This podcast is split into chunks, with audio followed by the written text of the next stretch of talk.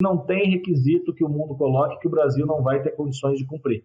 O Brasil aprendeu né, a, a entender que o mundo, né, quem está comprando lá na ponta, exige algumas coisas e a gente tem que se adequar. Né? E a gente adequa tanto lá para fora como para a nossa produção. Eu digo assim, o suíno que o nosso consumidor brasileiro aqui come é, tem as mesmas características, as mesmas condições que um suíno que é exportado para esses mercados mais exigentes.